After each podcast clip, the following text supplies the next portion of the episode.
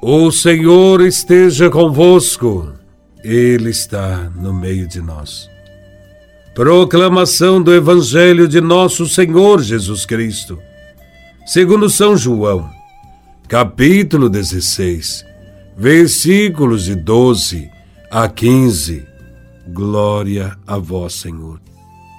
Naquele tempo, disse Jesus aos seus discípulos: tenho ainda muitas coisas a dizer-vos, mas não sois capazes de as compreender agora.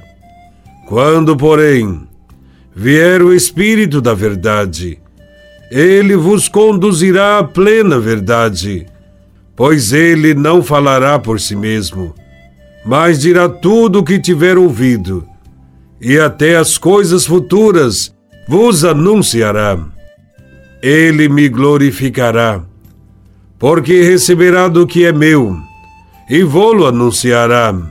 Tudo que o Pai possui é meu. Por isso disse que o que ele receberá e vos anunciará é meu. Palavra da salvação. Glória a vós, Senhor.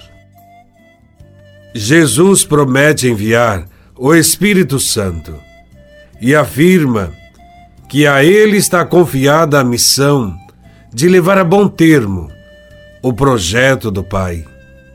Sem a sua participação ativa, os homens não terão condições de seguir adiante com o projeto de Deus. O Espírito Santo não acrescentará nada àquilo que ele ensinou não revelará nada de novo em relação ao Evangelho. Sua missão se limitará a iluminar os discípulos, para que eles entendam de maneira correta aquilo que o Mestre lhes ensinou. Com a luz do Espírito Santo, compreenderão muitas coisas que lhes eram ocultas e obscuras. Compreenderão que toda a doutrina de Cristo é do Pai. Compreenderão que Jesus é o centro de sua vida. É necessária a intervenção do Espírito Santo, porque só Ele pode nos fazer aderir plenamente ao projeto do Pai e à obra salvadora do Filho. Se os discípulos forem fiéis aos impulsos do Espírito Santo, nunca se enganarão nas aplicações práticas do ensinamento de Jesus. Porque ele tem a missão de ensinar-nos toda a verdade.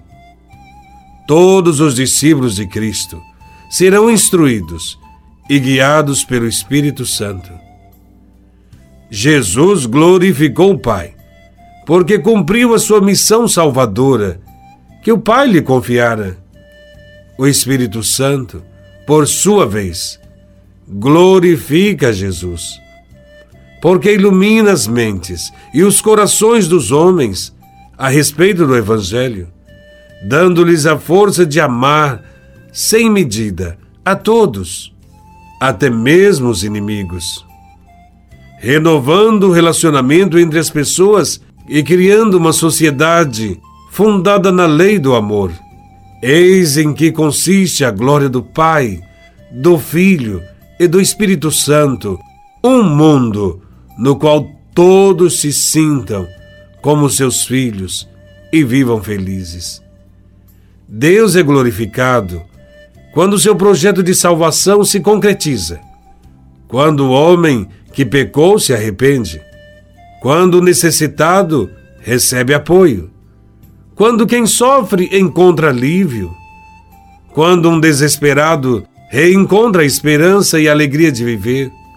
Quando alguém que está caído se levanta. Deus é glorificado quando algum doente recupera a saúde.